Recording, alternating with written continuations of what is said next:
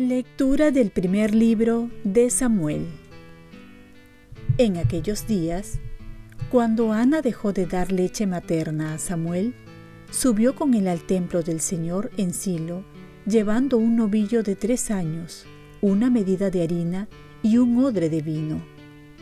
El niño era aún muy pequeño. Cuando mataron el novillo, Ana presentó el niño a Elí diciendo, Señor, te ruego que me escuches. Yo soy aquella mujer que estuvo junto a ti rezando a Dios. Este niño es lo que yo pedía. El Señor me ha concedido lo que pedí. Por eso se lo entrego al Señor para toda la vida, para que sea suyo. Después adoraron allí al Señor. Palabra de Dios. Salmo responsorial. Mi corazón se regocija por el Señor, mi Salvador. Mi corazón se regocija por el Señor, mi poder se exalta por Dios. Mi boca se ríe de mis enemigos, porque gozo con tu salvación. Mi corazón se regocija por el Señor, mi Salvador se rompen los arcos de los valientes, mientras los cobardes se ciñen de valor. Los satisfechos se contratan por el pan, mientras los hambrientos engordan. La mujer estéril da a luz siete hijos, mientras la madre de muchos se marchita. Mi corazón se regocija por el Señor, mi Salvador.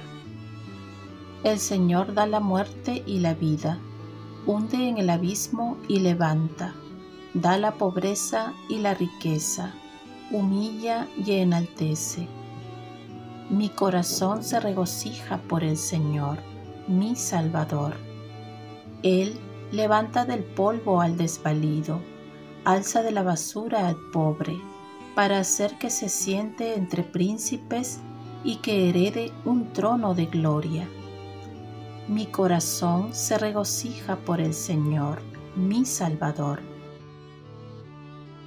Lectura del Santo Evangelio según San Lucas. En aquel tiempo, María dijo, Proclama mi alma la grandeza del Señor, se alegra mi espíritu en Dios, mi Salvador, porque ha mirado la humillación de su esclava. Desde ahora me felicitarán a todas las generaciones porque el poderoso ha hecho obras grandes por mí. Su nombre es santo, y su misericordia llega a sus fieles de generación en generación. Él hace proezas con su brazo, dispersa a los soberbios de corazón, derriba del trono a los poderosos y enaltece a los humildes, a los hambrientos los colma de bienes y a los ricos los despide vacíos auxilia a Israel su siervo, acordándose de la misericordia, como lo había prometido a nuestros padres, en favor de Abraham y su descendencia por siempre. María se quedó con Isabel unos tres meses y después volvió a su casa. Palabra del Señor. Paz y bien, ver cómo Dios escribe nuestra vida. Si te pidieran resumir tu vida en una página, ¿qué es lo que escribirías? pero no hay que llegar al final de la vida para ver atrás y ver cómo está nuestra vida, sino hacerlo también cuando acaba el día, porque un día se vive como una vida. Entonces podemos también nosotros ver nuestro día que ha pasado entre tantos trajines, acciones y sucesos y hacer una síntesis como lo hizo María en esta hermosa oración, este cántico de alabanza donde podemos ver que el protagonista principal no es ella, sino Dios que ha obrado maravillas en ella. Podemos ver el día y la vida con los lentes de la fe, detenerse para ver la acción de Dios en cada momento del día, ver lo que hace cuando uno se deja llevar confiado en la mano de Dios. Entonces podemos proclamar las grandezas de Dios en nuestra vida y también en la vida de los demás. Al terminar el día, deberíamos también nosotros componer nuestra experiencia convertida en oración.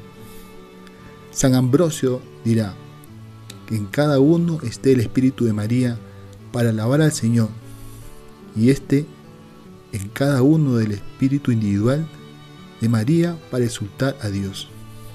En este tiempo en que se avecina la Navidad y que va finalizando el año, también debemos ver este año que se va con los lentes de la fe, con el Espíritu de María. Entonces veremos que nuestra vida está hecha de sucesos más positivos que negativos, que Dios se ha manifestado más de lo que habíamos pensado, y quien escribe nuestra historia es Dios. Oremos. Virgen María, ayúdame a ver la vida con tus ojos, con humildad y agradecimiento. Ofrezcamos nuestro día.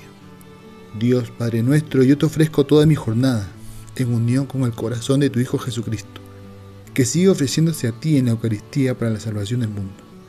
Que el Espíritu Santo sea mi guía y mi fuerza en este día para ser testigo de tu amor. Con María, la Madre del Señor y de la Iglesia, te pido por las intenciones del Papa.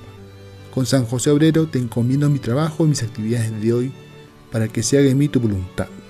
Y la bendición de Dios Todopoderoso, Padre, Hijo y Espíritu Santo, descienda sobre ti.